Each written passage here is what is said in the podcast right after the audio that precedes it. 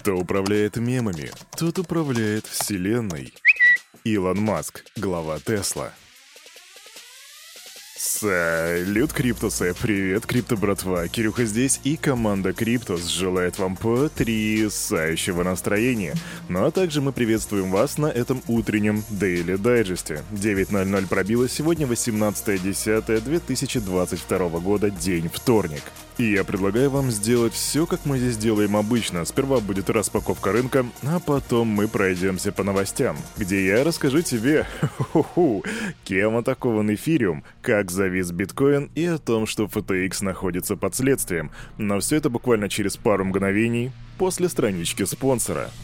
Крипто-кошельков много, но команда Криптус ставит лайк лишь одному – Мобильный DeFi кошелек OneInch. Здесь ты можешь покупать криптовалюту с помощью обычной банковской карточки. Ну и, конечно же, хранить, пересылать и обменивать свои токены по максимально выгодным курсам с доступом ко всем децентрализованным биржам. Расширь свои криптогоризонты с мобильным DeFi кошельком OneInch. Качай на Android и iOS. Ссылка в описании. Ну а теперь к распаковке.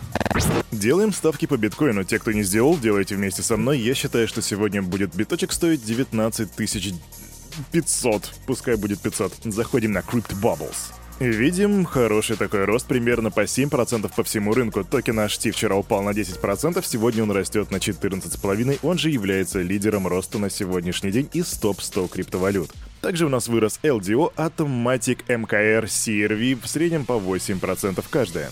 Let's take a look at Bitcoin. Bitcoin 19576, да. Да, я, я, ошибся на 76 баксов, но вы уж мне простите, я почти ровно угадал. А если бы это был бинарный опцион своего рода, я бы, наверное, сейчас неплохо так поднял баблосика. Эфириум 1334 доллара. А вот капитализация рынка, ребят, слабее, чем вчера, несмотря на рост 936 миллиардов при доминации биткоина 41%. А на этом давайте-ка завершать нашу с вами распаковочку и уже переходить к новостям. И поверь мне, есть что рассказать. Погнали. А у меня дурная новость, ребятки, я стал кофейным наркоманом. Не, я все так же люблю чай, и не особо-то я и усердствую с кофе, просто теперь каждое утро я не могу начинать без кофе.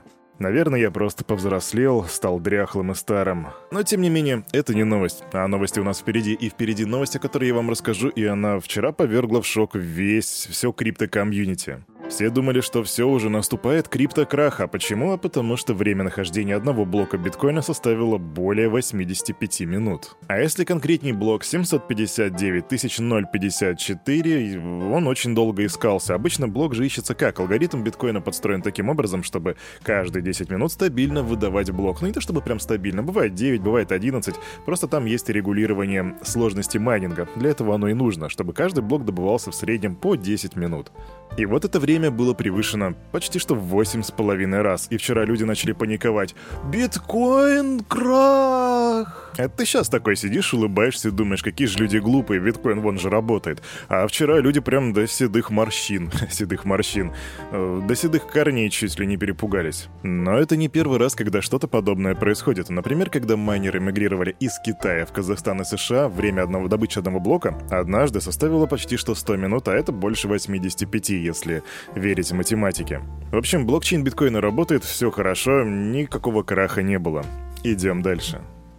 Да, действительно, с биткоином все хорошо, с биткоином ничего не случилось. Но этого нельзя сказать о его младшем брате Эфириуме. А что же произошло? Это новость та, о которой также говорят сейчас повсюду в сети, потому что люди наконец-таки прозрели. Итак, валидаторы Ethereum стали отклонять большинство транзакций, связанных с сервисом Tornado Cash и адресами, внесенными в санкционный список управления по контролю за иностранными активами. Как нам удалось об этом узнать? Ну, узнали мы об этом благодаря инструменту MapWatch, который создан компанией Labris. И а, благодаря этому инструменту стало ясно, что около 52% блоков сети Ethereum проходят проверку MEV-ботов, которые соблюдают санкции США. Что такое MEV-бот? MEV-бот — это такое программное обеспечение, которое предназначено предназначено для извлечения максимально извлекаемой ценности, то есть его юзают валидаторы для того, чтобы принимать наиболее выгодные транзакции. Вот и получается, что валидаторы юзают MEF-ботов, а инструмент MEF-Watch показывает нам, какие из этих ботов поддерживают санкции. Вот так вот. Вот и все, вот и вся наука. И теперь благодаря этим данным мы знаем, что 52% валидаторов цензурируют транзакции. А теперь вспомни, дорогой мой криптобрат, про атаку 51%. У нас более 52% валидаторов сейчас говорят, что эти транзакции проходить не будут, и что это, если не цензура, что это, если не централизация. После того, как эфириум перешел на Proof of Stake, было очень... Очень многие люди говорили, что ну, ну хорошо, ну теперь мы будем есть меньше энергии. И действительно, эфириум теперь ест гораздо меньше энергии. Вопрос только в том, что теперь тот ли это самый эфириум? Вот в чем суть. Теперь это по большому счету политически цензурируемый криптоинструмент, что по факту его перестает делать даже криптоинструментом.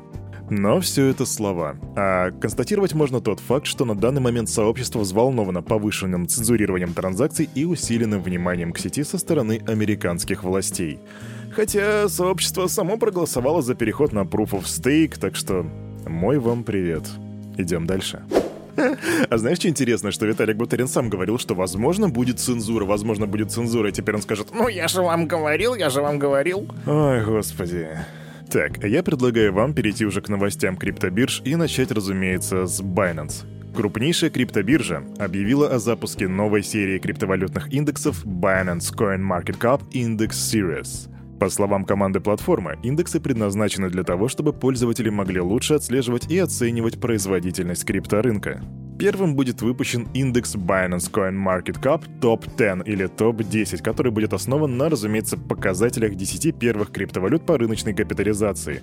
Каждый актив, каждый актив в индексе будет иметь одинаковый вес, и индекс будет ребалансироваться ежемесячно. И если ты тащишься по индексам и спрашиваешь Кирюха когда, то имей терпение, я уже к этому подошел. Начиная с ноября этого года, продукты, поддерживаемые индексом, будут доступны с помощью функции AutoInvest в разделе Binance Earn, так что вот там их ищи. Как работает AutoInvest? Ну, условно, у тебя есть какой-то актив или индекс, и ты хочешь в него ежемесячно вкладываться для того, чтобы усреднять долларовую стоимость. Например, каждый месяц покупать на 100 баксов биткоин или, упаси господи, эфириум, то вот AutoInvest тебе в этом поможет. Так что сделай свой research, а мы идем дальше. Ну, Кирюха хейтит эфириум. Да не хейчу я эфириум, я просто хейчу эфириум. Что, не видно разве? Но обещаю, на моей объективности это никак не отразится. А у меня тут апдейтик по поводу FTX, которые хотели купить Voyager Digital. Финансовый регулятор и генеральный прокурор Техаса намерены воспрепятствовать покупке FTX US активов кредитора Voyager Digital. Компанию и ее главу Сэма Бэнкмана Фрида подозревают в нарушении законов о ценных бумагах.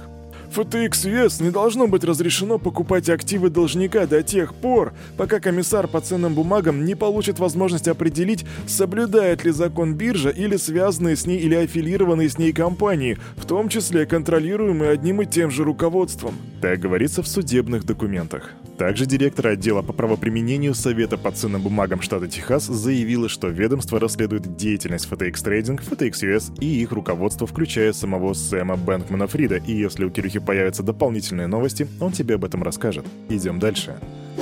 Новости из будущего, дорогие друзья. Южная Корея хочет запустить цифровые удостоверения личности уже в 2024 году. На какое это отношение имеет криптовалюта? А вот самое прямое. Правительство запланировало внедрить идентификаторы 45 миллионов граждан на основе технологии блокчейн в течение двух лет.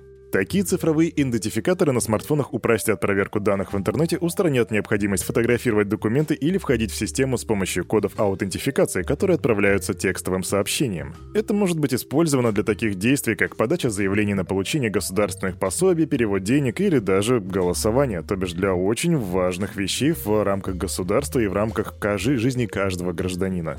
Вот такое будущее. И если ты думал, что новости централизации на сегодня закончены с эфириумом, то нет.